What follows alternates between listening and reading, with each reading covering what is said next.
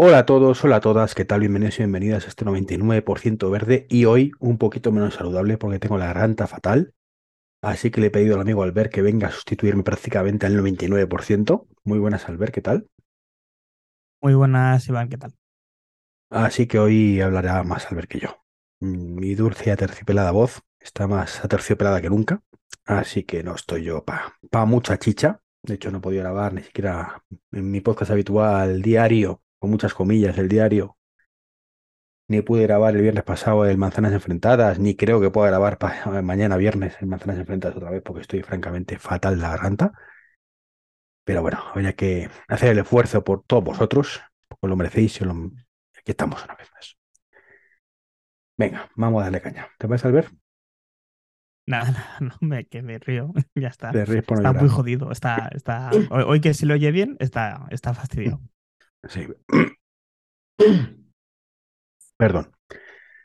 Bueno, pues lo primero, deciros que, ha habido una sorpresa por parte de Tesla. No sabemos por qué. De pronto, un buen día, que ayer, pues dijo que vuelvo a poneros el programa de referidos. El programa de referidos era uno que en su momento tenía mucho sentido, cuando vendían cuatro Teslas a cuatro ricachones. Eh, y lo digo de coña, evidentemente. Eh, pero sí se vendían mucho menos a cuatro valientes. Ricachones no, pero valientes sí, y con poder adquisitivo, eso sí. O con ganas de jugarte tu capital para, para que esto funcione.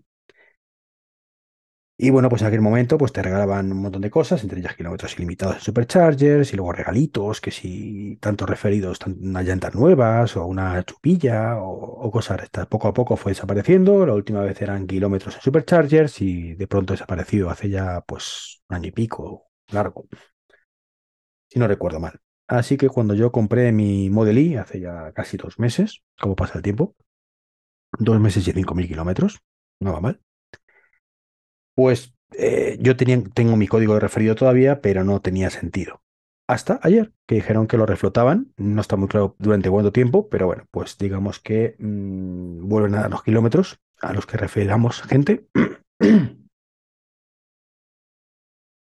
Y, a los que compréis un Tesla, pues también os dan kilómetros. Así que pues os dejaré mi, código en, la nota del programa. Concretamente, si no me equivoco, es algo así como Iván 38295, si no me equivoco. Todo muy sencillo. Sí, sí. Podrían decirme dejarme poner Trek 23, pero no. Es Iván 38295. ¿Qué le damos? Y junto a este programa de referidos, pues me saltó también una actualización muy chula, muy deseada, que es por fin mi Model I tiene Tesla Vision. Eh, bueno, para los que no sepáis, mm, Tesla tuvo la feliz idea, errónea para el punto de vista de muchos, incluyéndome a mí, de quitar los detectores de radar, de, radar iba a decir, los sensores de aparcamiento, eso que hace pi, pi, pi, pi, pi, pi, pi que te das. Los eliminaron más o menos en agosto con la promesa de que iban a ser sustituidos por las cámaras. La promesa estaba muy bien, pero claro, mm, más que todos los sensores, y han estado la gente hasta seis meses sin, sin poder tener una protección esta para el aparcamiento, ¿no? Y ahora ha llegado por fin la deseada actualización, que supuestamente pues viene a mejorar esos sensores, que, insisto, mi modelo, por ejemplo, no lo lleva ya directamente. Y bueno, pues ahí se actualizó. Tardó la vida, además, la actualización es normal, tarda unos 25 media, minutos, media hora, se actualiza el coche y luego cuando quieres, hasta que puedes aparcar, también pasa un montón de tiempo, pasaron varias horas, que decía cargando un asistente de aparcamiento, hasta que de pronto, pues empezó otra vez a detectar cosas alrededor y ya, ya medio funcionaba. Os tengo que decir que esto es una beta. Una beta, beta, beta. Y se ve claramente que está muy verde, pero bueno, por lo menos lo han lanzado. Mejor esto que nada, ¿no? Estás por la noche parado y de pronto te dice que hay 80 centímetros, sigues parado y dice que hay 70, luego 380, luego 370, 65, yo qué sé. Como gran te pude ayer cuando aparqué, pues lo grabé con una mano el móvil grabando la pantalla y con otra moviendo el garaje el coche. Así que podéis imaginar que ni la calidad del vídeo ni la de aparcamiento fuera mejor. Pero bueno, ahí está, ¿no? Te dice la distancia más o menos. Ya os digo que no te puedo fiar de la distancia. Pero bueno, algo más que nada es. ¿Tú cómo lo ves, Albert, que has visto mi vídeo? Bueno, lo veo cutrín, lo veo cutrín, esas franjas que salen alrededor del coche como si fuera un bumper, eh, que van cambiando de color, de un color, eh, vamos a decir, casi transparente a color rojo para cuando está relativamente cerca o muy cerca, incluso sale un mensaje en pantalla que sale y te dice detente. Eh, bueno, lo que tú decías, mejor tenerlo que no tenerlo.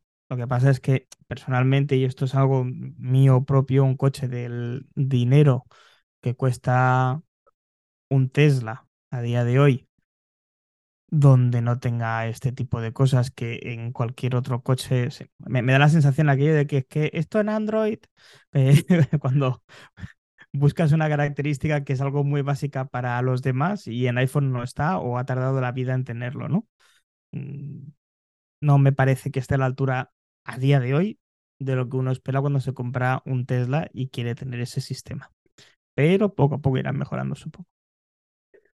Lo malo es que era una cosa innecesaria, realmente lo podría haber hecho igual, pero con los sensores, de forma que ambas cosas, pues una cosa que se compense con la otra, se complementen.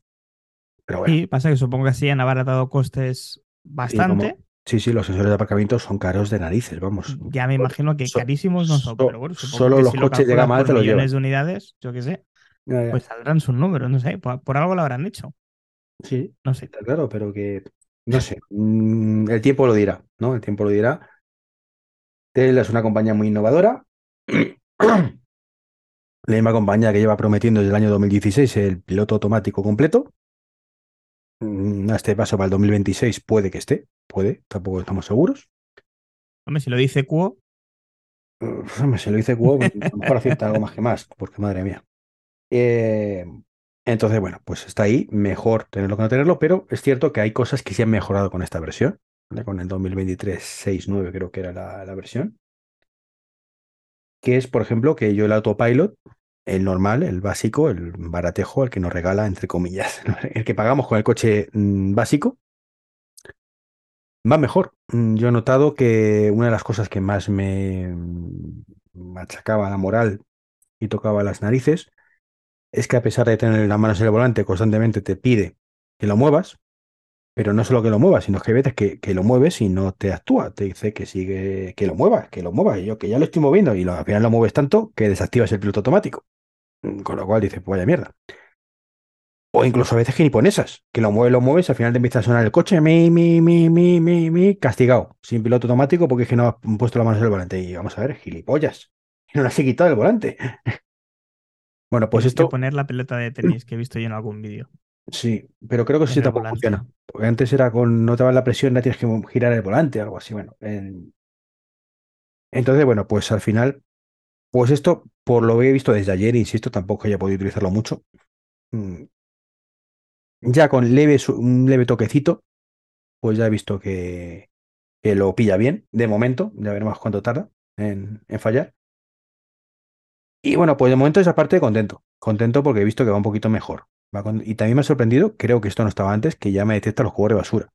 Es una tontería, pero mola, cuando vas circulando, igual que los semáforos y las personas y tal, pues también te muestra los juegos de basura importante. Ahora falta que te indique cuál es el amarillo para echar las botellas. Efectivamente. Entonces, bueno, pues poco a poco lo va mejorando. mientras sea así, bienvenido sea. Mm, hay una cosa buena que tiene Tesla, como digo siempre, es eso, que sabes que por muy mal que esté, mm, lo van a mejorar. Porque mm, en eso consiste, ¿no? Actualizaciones de software periódicas, cada dos, tres semanas, un mes como mucho, con, en algunos casos, pequeños detallitos como es este, o en detallito como es este, porque el Tesla Vision para el tema de los sensores de aparcamiento, quieras que no, se echaba mucho de menos. De verdad, mm, eh, se sufre mucho cuando no tienes nada que te vaya indicando, por lo menos que te pite, ya está. Llega un momento que dice, mira, me digo la distancia, me digo no sé pero pítame si tengo algo. Y eso sí lo hace. Y otras chorraditas, como digo, el juego de basura, que bueno, que todo ayuda, ¿no? Que mejore. Así que contento. Eh, y bueno, también tenemos más cosas por las que estar contentas, ¿no? o que estar contentos. Sí. Pues sí, porque, bueno, eh, por fin el Ministerio de Transportes, de Movilidad y de Agenda Urbana ha aprobado una orden ministerial que tiene como objetivo agilizar la instalación de los puntos de recarga para vehículos eléctricos en carretera. La orden eh, modifica una previa del año 97 y permite una mayor agilidad en el proceso de instalación de puntos de recarga como ya dijimos hace uno o dos podcasts, esto es una cosa a la que estábamos esperando y bueno, pues por fin se le empieza a dar carpetazo y se hace oficial. Ya era hora, porque madre mía, esto sí que es un Pues sí. desastre completamente. Creo que había hace poco, Álvaro, 44.000 puntos pendientes de autorización. Luego es que no hay puntos de recarga, pero claro, si a verlo los hay, pero están, están precintados, Claro. esperando que se pongan en marcha. de ¿no? hecho, básicamente con todo esto el objetivo es impulsar eh, pues bueno, la, la, la red pública de recarga de vehículos eléctricos, ¿vale? No te lo pierdas, España se comprometió con Bruselas eh, a alcanzar entre 80 y 110 mil puntos de recarga públicos en el 2023. Y a día de hoy tenemos aproximadamente, no llega a 20 mil. Vamos bien, vamos bien. Vamos de puta madre, vamos muy bien. Sí, nos quejamos Bueno. de Tito más con su auto- autopilot, pero aquí tenemos a Tito Sánchez que, ole. Bueno, el Tito Sánchez o el que haya, pero desde luego la cosa está que, que, bueno, pues lo que tú dices, entre estos 20.000 que tenemos ahora más los 40.000 que se tienen previstos, si por fin se agiliza todo esto, nos ponemos en una cifra nada desdeñable de 60.000 puntos de recarga pública. Eh, bueno, oye, genial. Poco a poco, lo que decíamos también hace días, cuando, sobre todo cuando viniste a Tarragona, ¿no? Que había cambiado mucho el tema de parque de, de carga eléctrica y lo que cambiará en este año que, que tenemos en curso y sobre todo el año que viene, que estoy convencido de que no van a querer que se expongan a una multa por no haber llegado a lo que se, se había dicho. Y lo mejor de todo es que con esos 20.000 no estamos mal. Lo cierto es que tampoco no. nos hace falta muchas veces, ¿sabes? Porque ya digo que no, no está mal, nada mal. No, no. Para nada, para nada. Pero bueno, pues contra más mejor. Si el parque de coches eléctricos tiene que crecer, eh, los puntos de recarga tienen que crecer al doble de rápido de lo que vaya el parque de, de coches eléctricos. Y bueno, pues todo es una buena noticia, la verdad. Pues sí.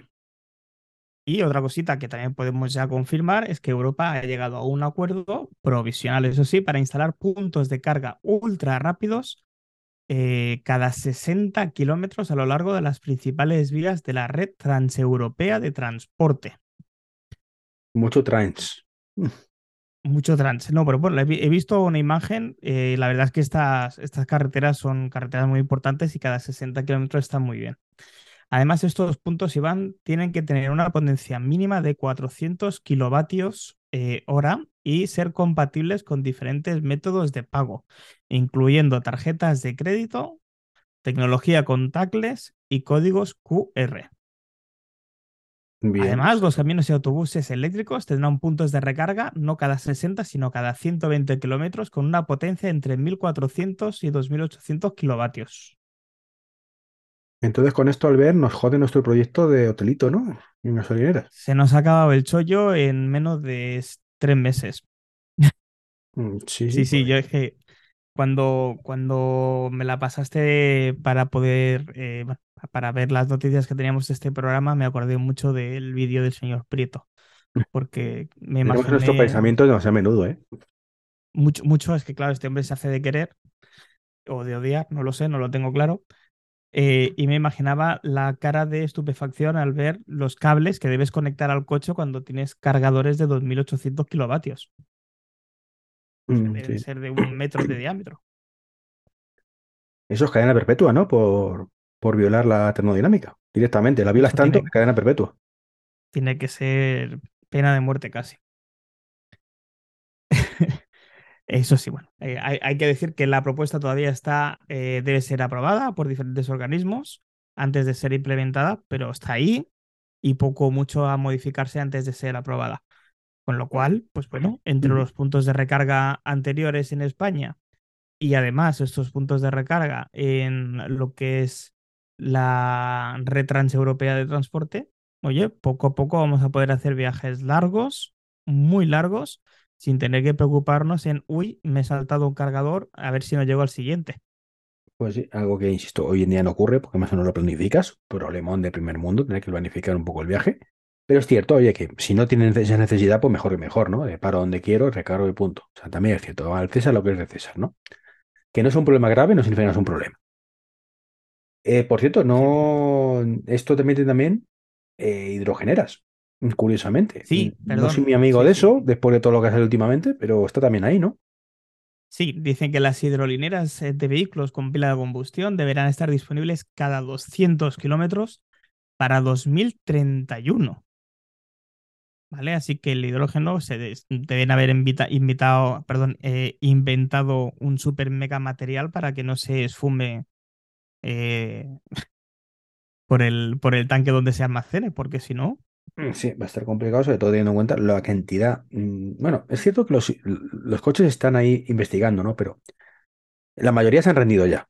Mm, tiene pinta de que esto no va a ser un trayecto bastante corto, pero quién sabe, lo mismo nos da la sorpresa y Toyota, por ejemplo, que era uno de los que apostaba por esto, pues da con la tecla y perfecto, si mientras no contaminen, pues yo cero problema, ¿no?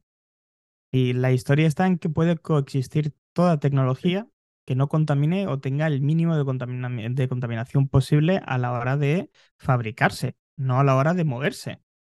nosotros lo que siempre mm. hemos estado diciendo es que eh, lógicamente siempre hay una huella de carbono cuando se fabrica un coche eléctrico o un aspirador o un lo que sea. Pero si a la hora de eh, moverse, de transportarse del punto A al punto B, eh, hay cero emisiones de carbono, mm, es que no sé dónde está el problema y me da igual que esa pila sea de hidrógeno, de forrofosfato, de litio o de un material nuevo de nanografeno virgen santa que contamine cero. Efectivamente. Es más, si mañana salen los coches movidos por molinillos de viento y no contaminan nada en su fabricación y van estupendamente y tampoco hacen ruido y no contaminan absolutamente nada de circulación, pues diremos adiós a los eléctricos y compraremos todos molinillos de viento. ¿Ya está? No es tan complicado. Pero bueno, lo es. para algunos, para otros sí. La verdad es que es una muy buena noticia. Yo me alegro muchísimo, me alegré cuando, cuando lo vi. Hace falta además que nos quiten por obligación este rollo de las aplicaciones, que hombre, que, que yo, que yo me muevo bastante con aplicaciones, pero es un rollo patatero tener 20 aplicaciones en el móvil, solo para estas cosas, y bueno, lo cómodo es enchufar y listo, ¿no? De hecho, lo más cómodo, me insistiré hasta la saciedad, es no tener que llevar nada, ni aplicación, ni QR, ni nada, enchufar el coche y listo. Tú en el coche tienes tu tarjeta de crédito asociada, igual que pasa con los Tesla en este caso, aunque hay un estándar que hace lo mismo y punto pelota. O sea, detecta tu coche, sabe qué tarjeta es, te cobro. ¿Cuál es el problema? O sea, ¿qué necesidad tenemos de estar con jaleos de estos de autorízame que no sé qué, no sé cuántos? Pero bueno, lo tiene así montado y ya está. Bueno, supongo que es un método de control, de sacar estadísticas, de saber que cuando entras, cuando sales, cuando tal, y tenerlo, esta aplicación o esta compañía, para él, en vez de poderlo pues, distribuir con los demás o cualquier cosa. Al fin y al cabo, todos son todos son datos y, los datos a veces se convierten en productos. Sí, pero ahora hablaremos, por ejemplo, de lo que hacen la mayoría de fabricantes, es que tienen una tarjeta propia, cada fabricante tiene la suya, que es compatible con todos. Por ejemplo, Ford. Ford ha anunciado un nuevo vehículo en Europa, que se nos olvidó comentar la semana pasada, que es un Ford Explorer, que cuando lo compremos incluirá su tarjeta Ford no sé qué, que permitirá cargar en tropecientos mil cargadores en toda Europa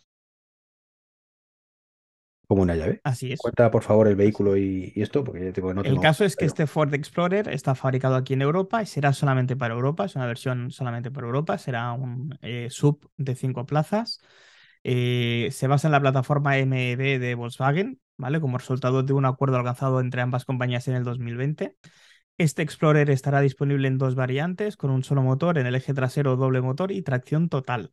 El sub equipará un paquete de baterías de 82 kilovatios brutos y alrededor de 77 kilovatios netos, lo que le va a permitir tener una autonomía de unos 500 kilómetros con una sola carga. Ya sabemos que estos estándares WLTP son un poquito vamos a decir, flexibles y de esos 500 quedarán alrededor de los 400, eh, 300 muy largos reales en condiciones normales. Eso sí, su tiempo de carga es solo de 25 minutos para pasar del 10 al 80%, ¿vale? Una carga rápida tirando a bastante rápida en, este Explorer. Ultra rápida, vamos, dentro de eso, de lo que se considera hoy en día ultra rápido. Efectivamente. El maletero, pues bueno, básicamente 470 litros de capacidad, eh, pantalla vertical inclinable en lo que es la consola central y bueno, mm, Ford espera vender muchos de estos ¿vale? Eh, de hecho, ya acepta reservas eh, para, para, este coche, para el Ford Explorer en, en Europa. Eh, y la versión más accesible será inferior a los 45.000 euros en Alemania, ¿vale? Es el precio que tenemos ahora nosotros de la nota de prensa. No está mal, es un coche además que si te gusta ese formato es bastante bonito. bastante bonito. Sí, no es feo, para nada. Eh, el software no está mal, yo particularmente soy más partidario de los coches que no son Tesla de Android Automotive, que a pesar de ser muy feo, pues por lo menos tienen muchas opciones de aplicaciones y demás. Pero no está nada mal, oye, y con esa tarjetita de recarga y todo el rollo, ¿no? Entonces, bienvenidos todos los eléctricos. De hecho, mm, comentaba un oyente, eh, el amigo Josué, que le conocemos de manzanas enfrentadas, que, que esté investigando esto del tema. Grabaremos un podcast con él además para que nos pregunte todo lo que, todo lo que haga falta y que se sorprendía, que es que casi era más fácil encontrar hoy en día un eléctrico que un térmico, que la oferta crecía exponencialmente y era un, eh, lo que, el gran problema que teníamos hace unos años de mm, quiero un eléctrico, tengo para elegir o, un coche de 150.000 euros o un Renault Zoe, eh, pues ha desaparecido y ahora es, mm, tengo tanto para elegir que no sé por dónde empezar. ¿no? Por fin hemos llegado a ese punto, independientemente de que el precio no sea el mejor del mundo, en el que ya hay tanta oferta que la gente mm, puede buscar su modelo y ya no sea tan sencillo como antes, ¿no? De si quiero un eléctrico, es lo que hay. Tiene baterías, me conformo con el resto. Y ahora no, ahora puedes elegir el coche que tú quieras.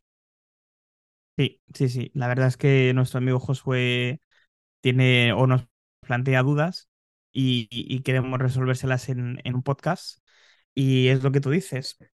Cada vez más las marcas tienen más presentes de que el eléctrico ya no es el futuro, sino que empieza a ser un presente. De que las marcas de toda la vida, sobre todo a nivel europeo, como no espabilen, van mal, que las marcas chinas vienen muy fuertes y van ya en cabeza. Y ahí está el movimiento de Volkswagen en territorio español con la fabricación del ID Tuol y del ID1 para 2025 y 2027. O sea que de hecho, si estás un poco al tanto, te das cuenta cómo poco a poco se va quitando todos los directivos las máscaras, un poco y la cuentitis y demás. Y, por un lado me hago el llorón, pero por otro soy consciente de la realidad. La he cagado, pero bien, y intento arreglarlo, ¿no? Eh, eh, hablábamos Volkswagen. Volkswagen y Alemania, que ahora hablaremos de, ese tema, de que se han salido un poco la suya, entre comillas, que da igual, ¿no? pero mm, lo más importante es, sí, por un lado estoy llorando a la Unión Europea, déjame seguir fabricando coches con, que puedan consumir combustibles fósiles, aunque sean... Eh, ¿Cómo se llama esto? Eh, no me y fuels. Pues sí, fue de estos. Y por otro, soy consciente de que aquí al 2030 el 80% de mi venta van a ser vehículos eléctricos. Y luego tenemos a Renault, creo que, que hace poco un directivo también, no sé si Luca de Meo o era otro. El directivo jefe, sí, el C. Sí, ha afirmado que ahora mismo ni Dios, ni Dios está investigando ya temas de motores y mejoras para motores térmicos. Que ahora mismo está todo, todo, todo, la inversión está en el vehículo eléctrico y, en menor medida, en el hidrógeno.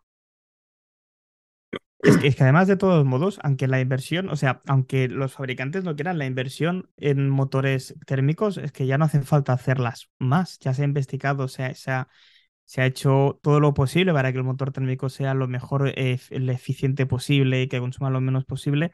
Y desde hace años esto no, no cambia tampoco. Entonces, eh, lo tienen que ver como una oportunidad ellos de negocio y nosotros para que el mundo sea más verde y más ecológico. Es que no tiene otra.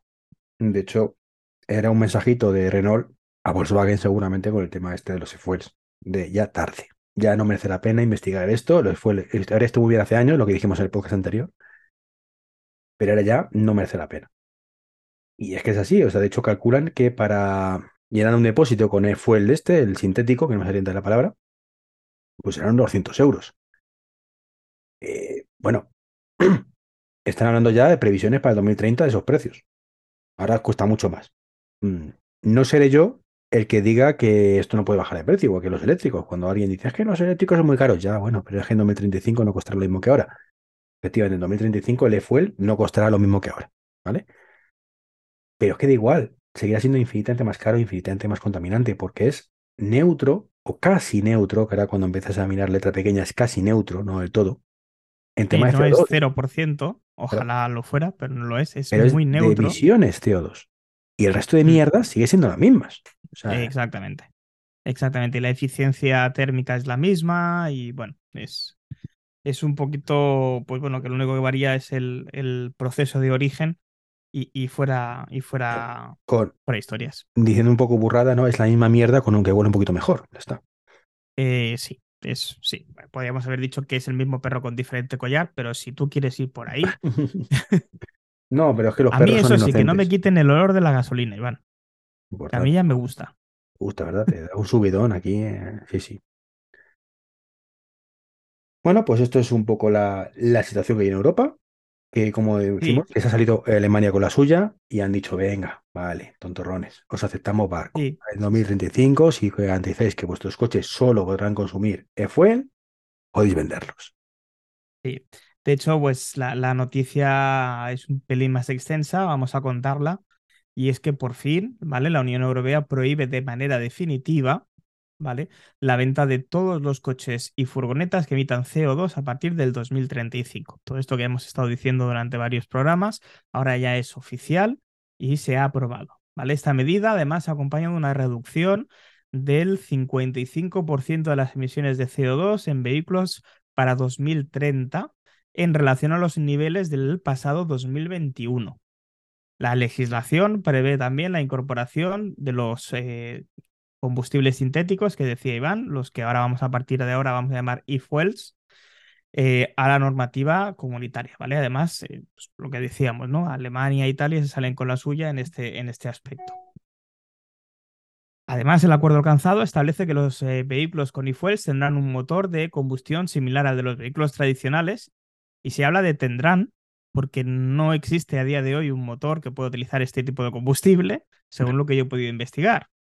Estamos hablando a futuros. Con una electrónica que no va a permitir el arranque del coche si se ha cargado el tanque de combustible con eh, combustible tradicional, ¿vale? Eh, muy al modo de estos coches que tienen un sensor para saber si has bebido eh, más de la cuenta y no permiten el arranque del coche si has, estás por encima de la tasa que marca toda la normativa vigente. Básicamente esto lo que busca es que la legislación, ¿vale? Pues vaya hacia lo que es el motor eléctrico, pilas de hidrógeno, algo que ya se venía demandando desde hacía varios años atrás. A ver, todo esto al final, que los haters del eléctrico lo verán como triunfo, mm, no es más que una pantomima para seguir vendiendo Lamborghinis, Porsche y Ferrari, que son las marcas que tradicionalmente su motor roje más que ninguno, suena mejor, sensaciones no sé qué, sensaciones no sé cuántos, entonces claro, pobrecitos, ahí sí, los pobres ricachones, los señoritos, porque ahí sí que son señoritos los que tienen un, Ferrari, ¿no? Yo no conozco a nadie que tenga un Ferrari, Teslas unos cuantos conozco, ¿eh? a pesar de no ser ninguno de alto de alta cuna, pero Ferrari no conozco a ninguno casualmente. Entonces, bueno, pues probablemente el que compre un Ferrari, que compre un Lamborghini, Cristiano Ronaldo de turno, por decirlo suavemente, pues tampoco le supondrá mucho problema llenar el depósito con 200 euros. Oye, probablemente será lo que menos le preocupe. Y sí, pues Lamborghini, BMW, Volkswagen, bueno, Porsche en este caso, y Ferrari, pues podrá seguir vendiéndolos. Problemón. Evidentemente la Unión Europea habrá dicho, mira, tú qué problemón que se vendan tres Ferrari más o menos al cabo de un año de los 10 que se venden ya. Pero más que nada porque son marcas que venden muy poquitos coches al año, son tiradas muy limitadas. De hecho, en eso consiste el, su modelo de negocio, ¿no? Sí. De hecho, el, leía un artículo hace poco de que Ferrari tiene ahora más demanda que nunca. O sea que, bien por ellos. Al fin y al cabo hacen muy pocos coches porque es casi todo de manera artesanal y tardan la vida en, en acabar un coche. Pero si existe ese mercado es porque alguien lo demanda y está claro que, que, tienen, que tienen años de muy buenas ventas. De Pero hecho, en algún momento le- se les acabará o pasarán al eléctrico. leí una noticia absurda que me cabreó mucho como marca. O sea, que te pueden vetar la compra de Ferraris en la propia marca, pero por cualquier gilipollez. O sea, cosas como que Justin Bieber se compró uno y se le olvidó dónde lo había aparcado y estuvo varios días ahí en Imperio, entonces ya no le dejan comprarse ninguno, pero ¿estamos tontos? Bueno, sí, mm, se dice, yo no sé si esto es cierto o no, pero no sé si hasta qué punto es leyenda urbana o no, pero que em, Ferrari es la única marca que tiene derecho de, de, venta, por así decirlo, ¿vale? Como el derecho de admisión en un local público, pues Ferrari eh, tiene el derecho de venderte o no venderte. De hecho, se dice, se comenta que Jesulín Dubrique en su momento quería comprarse un Ferrari y se lo tuvo que comprar de segunda mano porque Ferrari no le vendía uno. ¿Vale? O sea, de, tan lejos viene ahí, no sé, insisto, no sé si es la leyenda urbana, si esto es cierto o no es cierto, pero bueno, mm, si es así, a mí me parece, lo siento mucho, me parece bien, es decir, si es mi marca, eh, te lo voy a vender si quiero y si no quiero, pues no te lo voy a vender. No, sí, mm, sí, está bien, sí está bien, pero se pasan un poco como, como cuando el tema del iPhone, cuando somos más papistas que el Papa, ¿no? Ahora bien. Y es que al Justin Bieber tampoco le vendió un Ferrari. Ya, pero es que se lo habían vendido ya. Es el tema, ¿no? Error. Pero, pero lo cierto es que, bueno, me parece una chorrada el motivo, pero lo cierto es que, bueno, si, si a Jesús Indiumbri que le prohibieron, me parece perfecto. Entonces todo me parece perfecto ya, ¿ves? Ya me has cambiado la, perspectiva por completo, ¿no? La percepción. Sí, sí, se, se dice, se comenta, se rumorea. Yo insisto, no sé si esto es cierto. Eh, no me rodeo de toreros, no es una pero, pero, es de esas cosas que no tienes pruebas, pero tampoco dudas, ¿no? sí, efectivamente, sí, es de estas donde puedo añadir mi emoji y decir no tengo pruebas, pero tampoco tengo dudas de que, de que esto fue así. Y que tampoco eh, tenemos pues pruebas, pero tampoco dudas de que las baterías no son tan malas como las pintan, ¿no? Efectivamente, efectivamente. De hecho, se ha hecho un estudio recientemente y, eh, bueno, se dice que las baterías de los coches eléctricos eh, no eran tan poco eficientes como la gran mayoría de gente pensaba. De hecho, se dice que, evidentemente, la duración de la misma puede variar, depende pues, de la marca o de los factores externos, o pues yo qué sé, imagínate que pasas por algún sitio y a pesar de que vienen muy protegidas, pues le das un golpe y tiene una pérdida. Pues lógicamente, todo esto va, va a depender mucho del trato que tú tengas con la carga de la batería, mm, como puede pasar también en un teléfono móvil o en un, o en un portátil, ¿vale? La temperatura ambiente, bueno, todo esto aquí ya sabe la gente, que no hace falta que se lo expliquemos, pero vamos, en definitiva, lo que viene a decirnos el, el informe es que solo han tenido que ser sustituidas por un fallo grave o un degradado extremo el 1,5% de las baterías. Pero de las baterías de los Tesla Model S originales, de los Leaf. Leaf, esos maravillosos que eran malísimas las baterías y que tuvimos a Milcar que, que lo cercioró, que efectivamente que era terrible ese tema, y los Zoe, y esa, estamos hablando de equipos de, ya de modelos de hace 10 años, fácil, 9, 10 años. Eh, sí, de 10 años. Sí, sí, finalizados el periodo de garantía, sobre todo en Tesla, el periodo de garantía eran 8 años o 160.000 kilómetros. Eh, bueno, insisto, el 1,5% de las veces esto ha tenido que pasar. Evidentemente, si te pasa a ti, es una mm, perrogrullada, por no decir otra cosa, porque seguramente, sobre todo si acudes a Tesla, te vas a tener que gastar muchísimo dinero por sustituirla, pero te hice una pregunta hace unos días cuando estuviste aquí y te dije, ¿te permite Tesla cambiar la batería en algún otro sitio que no sea Tesla? Y tú me dijiste, sí, por supuesto. Entonces, la manera que tiene proceder de Tesla es, no te preocupes, yo te sustituyo toda la batería, no solamente el módulo que esté defectuoso, y me quedo la batería en propiedad y te hago pagar un dineral. Un dineral está entre 15 y 20 mil euros. Además, Tesla luego ese tipo de baterías, si puede aprovechar todos los otros módulos, los utiliza para sus, eh, vamos a decir, eh, paredes de carga o mm. almacenes de carga de baterías. Los wallbox estos que tienen bueno, wallbox, No, wallbox no, es otro nombre, pero bueno. Bueno, los wallbox es la empresa esta catalana que está en Estados Unidos, que tal, tal, tal, tal. Vale, bien. Cosa que, insisto, no me parece bien. O sea, a mí me puede gustar mucho Tesla, igual que me gusta mucho Apple, pero si hay hace algo que a mí no me gusta o no me parece correcto, lo puedo decir con toda libertad. Estoy de acuerdo que eso no es el mejor proceder. O sea, si me cobras una pasta, la batería me la quedo. Me la quedo yo y en todo caso ya haré yo con ella lo que quiera. O si me la quieres comprar, mm, réstamela del precio que me estás, que me estás cobrando por ponerme una nueva o cámbiame simplemente el módulo que falla. Pero bueno, insisto. Pero hay talleres que hacen eso, te cambian el modulito y ya está. Te cuesta también una pasta, pero es mucho menos. Pero evidentemente un módulo no te va a costar 15.000 15 Bueno, euros. Pero bueno. Pierdes la garantía, por supuesto, y todo el rollo, pero bueno. Eh, de todos modos, insisto, esto es algo que pasa muy poco y bueno, que evidentemente cuando te pase a ti, pues es como cuando se te rompe la tele carísima que has comprado y se te ha roto en muy poco tiempo, pues no vas a solucionar nada, vas a tener una pataleta grande y, ya está. Eh, por suerte vas a poder cambiar de marca, que ahora hay, muchas, ¿no? Como hemos dicho antes. Antes era o te ibas a Tesla o te ibas a Tesla, no había más opciones. Sí, efectivamente. Pero lo que decimos siempre, estos datos son de baterías de hace 10 años, con tecnologías de hace 10 años. Esto cada año se ha dado la vuelta a la tortilla, o sea, no tiene nada que ver una batería como la que tiene mi coche que la que tienen estos vehículos eh, de hace 10 años. Igual que mi batería está obsoleta ya. O sea, ya han salido modelos mejores. Ya estás diciendo que KTL va a producir una nueva batería con mayor condensación de carga, o sea, más rápida, sin pérdida. Más pequeña, más ligera, Sí, más kilómetros para el coche y con menos desgaste. Y además que Tesla va a querer utilizarla. Sí, sí. O sea, eh, de hecho tiene un acuerdo ya, ya lo han anunciado, que, en los próximos meses, entonces, de pronto saldrá un nuevo Model I con el Standard Range, de pronto, pues mayor autonomía. Dicen incluso equivalente al Long Range. Entonces, eh, eso evoluciona a un ritmo brutal, porque a diferencia de lo que hemos dicho antes del motor térmico de toda la vida, de que esto está obsoleto ya y no hay nada que rascar, esto está evolucionando cada año, cada año, cada mes, cada día.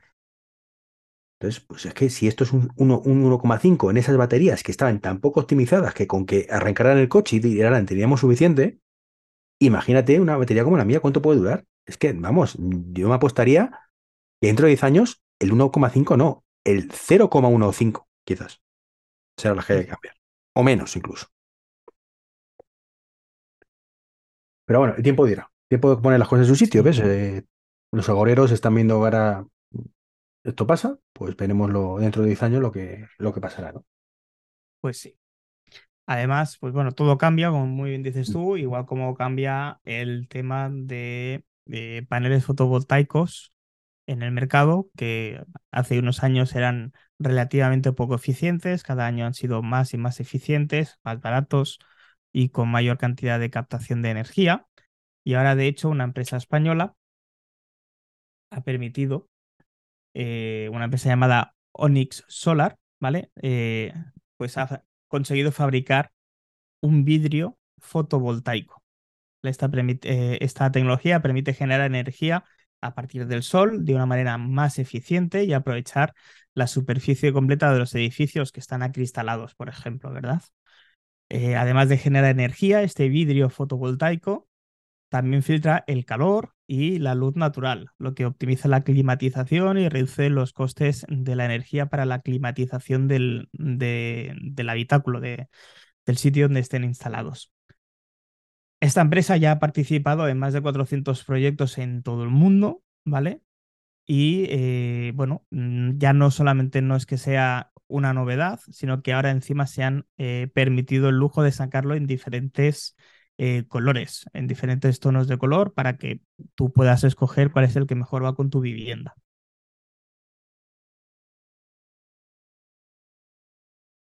o sea, los avances en esta tecnología, pues ya lo ves, está transformando la forma en que se produce y se utiliza la energía renovable del sol, que eso está ahí, que de momento no ha salido un señor Vance para taparlo y que por suerte podemos aprovechar eh, esa energía para calentar la casa, para climatizarla y cristales pues hemos de tener todos en, eh, las ventanas, así que... En, España no, no, hizo falta un señor más, solo hizo falta que cierto partido político pusiera un impuesto al sol, pero bueno, eso sí que es el pasado, afortunadamente. Partido político, ¿no? Partido político. sí, sí. Bueno, pues ya te digo, todo va evolucionando.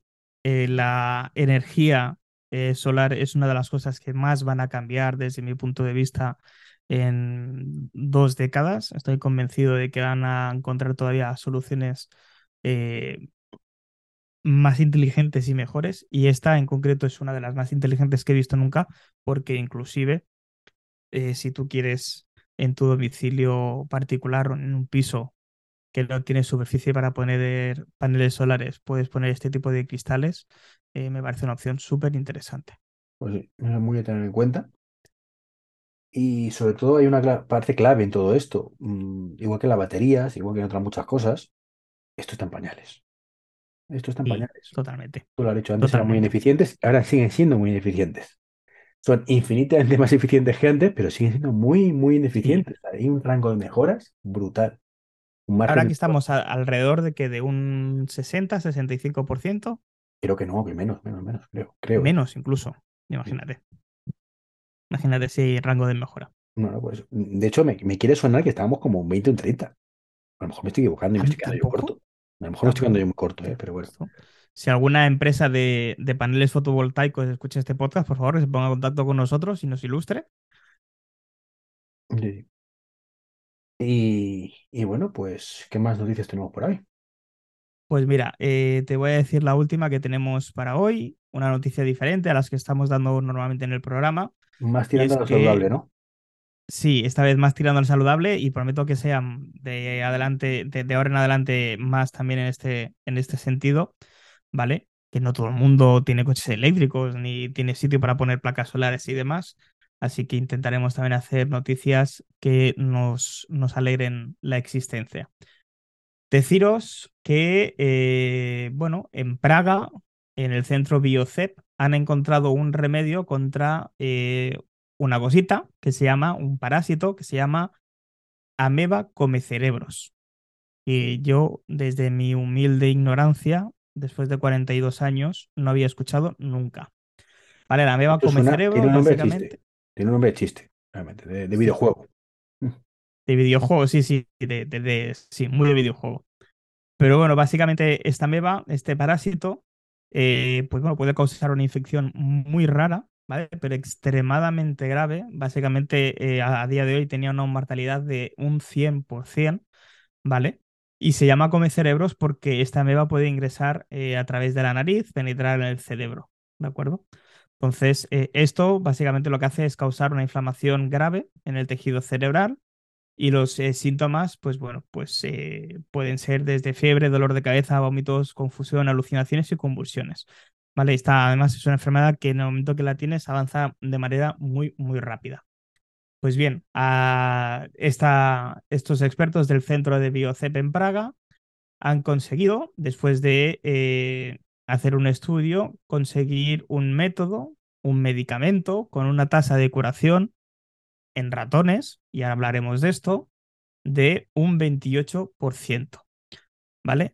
Eh, parece muy poca cosa, pero hay que tener en cuenta que a día de hoy esto es un 100% de mortalidad prácticamente. Entonces, el hecho de tener un rango de que una de cada, eh, perdón, eh, tres de cada diez personas se vayan a salvar es algo muy, muy, muy importante, más para una enfermedad que se han detectado 300 casos en todo el mundo en los últimos 60 años con lo que es una enfermedad extremadamente rara y donde ya sabemos que las enfermedades raras no dan beneficio a las empresas farmacéuticas y se investigan muy poco.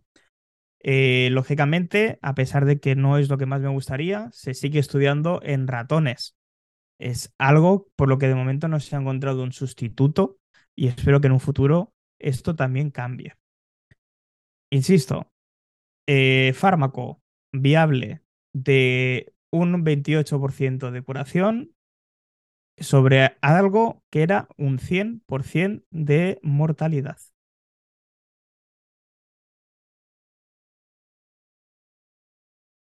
Lanza muy, muy grande, enorme. Y de verdad, es estas cosas maravillosas de la ciencia, Es una cosa que, me encanta más allá de la tecnología, de, ese tipo de cosas. Lamentablemente, tengo un amigo, para que te hagas una idea, que le detectaron hace unos meses esclerosis múltiple. Y el hombre estaba muy acojonado, de hecho está muy acojonado, está muy, muy preocupado, eh, un tío joven. Un saludito si me está escuchando.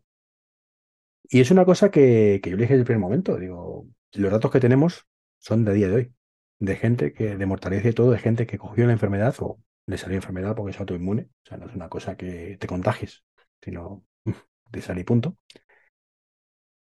Hace muchos años, entonces eso no significa que tú tengas que acabar igual. mm, cuando este buen hombre tenga 80 años, mm, probablemente esté muchísimo mejor por lo, cómo evolucionan los fármacos que gente que hoy en día tenga 80 años. Y el que antes se moría a los 70, a lo mejor ahora se muere a los 90. Y es maravilloso. No es maravilloso tener esa enfermedad, por supuesto. Que ojalá tenga, en algún momento tenga cura, por supuesto. Y eso y todas.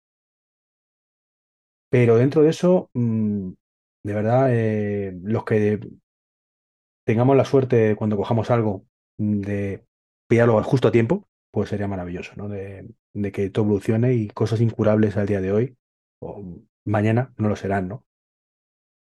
Tenemos dos ejemplos que, que me gusta mucho poner en estos casos, ¿no? Eh, uno a largo plazo y otro más a corto plazo. El SIDA es una enfermedad muy mala, muy mala, muy mala, muy mala, que en los 80 era sinónimo prácticamente de muerte mm, cuando salió. Mm, Los que so- somos de esa época recordaremos los anuncios y lo terrible que era, y de hecho sigue siéndolo. O sea, hoy en día tener SIDA no creo que sea mm, algo a lo que todo el mundo levantemos la manita, yo quiero, yo quiero, ¿no? Es una cosa que nadie quiere tener.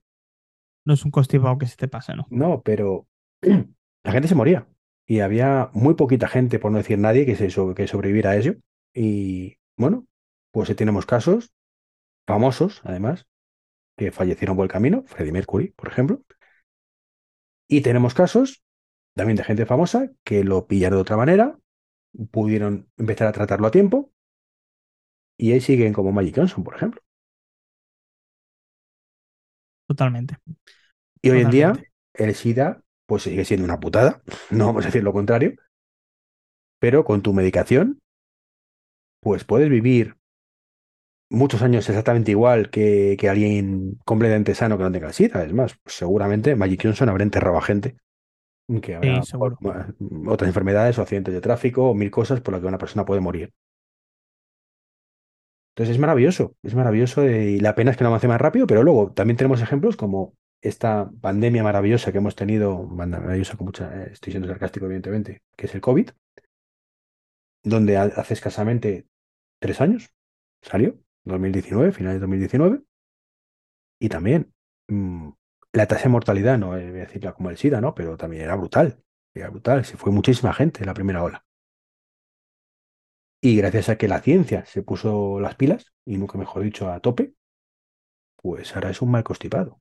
Tres años después es un mal constipado. Yo tuve la mm, suerte o la desgracia, yo quiero verlo como suerte, de que lo pillé en la segunda oleada. Afortunadamente, pues no me pilló gorda, me pilló más con sin pena ni gloria.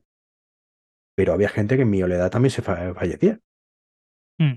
De hecho, Sí, sí. familiares, De gente que conozco, gente más mayor. a, a día de hoy todavía hay mucho contagio y todavía se Sí, pero muriendo muere gente por las complicaciones, mucho riesgo. pero igual que una gripe. Una gripe también te mata gente, igual que hace años, gente. matando. Entonces, Ujú.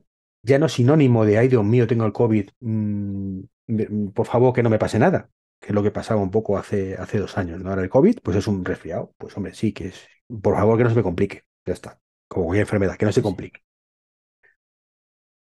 Y es, ya digo, esta noticia me, me refresca eso, ¿no? Eh, el caso este de mi amigo, de, de todo esto que ha pasado, ¿no? De eh, que la ciencia es maravillosa y hay que apostar por ahí y cosas que eran imposibles ayer son solo eso, imposible ayer. Mañana es Pues probable sí, y pasado totalmente posible. como dice nuestro compañero Fabián Fernández de Idearblog, la tecnología eh, está a nuestro servicio y sirve para ayudarnos. La ciencia tiene que ser exactamente el mismo mantra. Y para aquellas personas más jóvenes que no sepan bien bien de dónde viene esto del SIDA y demás y que nos quieran escuchar, eh, hay una película, excelente película de Antonio Banderas, que se llama Filadelfia, que si tienen la oportunidad de verla, que la vean y que sepan Bueno, el la película de cómo Tom te trataba Hanks, la... Antonio Banderas pasaba por allí y era Bueno, co, protagonista. Antonio Banderas, Tom Hanks, eh, que sepan cómo se veía esa enfermedad en particular en los años 90 y cómo te cambiaba la vida si tenías la desgracia de eh, cogerla. Pues te puedes creer, eh, esto de manera personal, que cuando yo pillé el COVID me sentí un poco como, como Tom Hanks, cuando de pronto la gente en- de- sabe que tiene el SIDA y se alejan de él completamente, como quita Satán. Bueno, es que ¿sabes qué pasa? Que nos lo vendieron como una gripe en su inicio literal. O sea, esto salió Sí, sí, un sí. señor allí delante y dijo, esto es una gripe constipado. Uno o dos casos. Pero claro, hay dos casos. Pero, pero el caso es que no fue así y era una manera de... No, no sabías bien bien cómo parar el contagio. Yo, yo recuerdo estar trabajando por aquella época eh, con una sensación de miedo bastante grande, porque ibas un poquito a ciegas, te decían un día una cosa, luego al día siguiente otra, eh, luego al día siguiente otra completamente entraría al primero y al segundo día. Al final estabas un poquito vendido y, tenías que hacer lo que tenías que hacer. Y sí, sí, eh, en- entiendo la sensación que pudiste tener al, padecer la enfermedad, en De tu hecho, caso, pues grabé, suerte grabé un podcast que se llamaba Expediente COVID, que lo dejé a medias, por, de cómo era la sensación de muchas veces lo que te contaban por la tele de realidad cuando íbamos a los centros de salud, ¿no? Y yo recuerdo eso, tío, de llegar allí a un centro de salud y decir, oye, he quedado positivo en COVID y había una cola de gente y alejarse todo el mundo, dar un paso atrás como de, de verlo el rabillo el ojo, Sí, como poco a poco sí. la gente se alejaba por miedo al contagio y lo podía entender. De hecho, yo mismo no quería estar allí diciendo, pero vamos a ver, ¿por qué me hacéis venir? ¿Qué necesidad tengo Sí, de estar sí, no, poniendo en riesgo a esta gente? O sea, si, si yo estaba en mi no, casa, no tiene lógica. era, No tiene lógica. ¿no? Lo que nos contaban por un lado y la realidad por otro, ¿no? Era un poco por lo que grabé ese podcast en su momento de expediente COVID, que bueno, fue una tirada limitada. Pues, perdón. Nada, a ver, no sé si querías comentar algo más. Yo ya No, estoy, no, no. ya no puedo. Pues nada, el próximo día grabamos más noticias y a ver si podemos hacer ese especial con Josué, si apunta algún oyente más, que nos lo haga saber, bien sea por Telegram, eh, arroba MacTrompa, o eh, en el Telegram de Iván, arroba Treki23. Eso es. Donde estaremos encantados de hablar con vosotros y, y haremos una pequeña mesa redonda. Pues eso, solucionando dudas de los neófitos que, que queréis comprar un eléctrico y, y todas esas dudas que os surgen. Como bien dice Nori Josué, está convencido que esas dudas que tiene él, que las quiere recopilar todas, la va a tener muchísima gente y cómo, cómo solucionarlas. Eh, también tenemos otra tercera mesa redonda que iba a ser anterior a esta, pero bueno, que se pospondrá con gente muy chula, muy chula que, que tiene un coche eléctrico y que no son Tesla, que precisamente vamos a ver cómo sobrevivir en esa segunda mesa redonda o tercera mesa redonda, cómo sobrevivir con un eléctrico que no es un Tesla a día de hoy, que ya os adelanto, la verdad, que no creo que sea muy problemático. Nada. Hasta el próximo podcast, chao, chao. Chao, chao.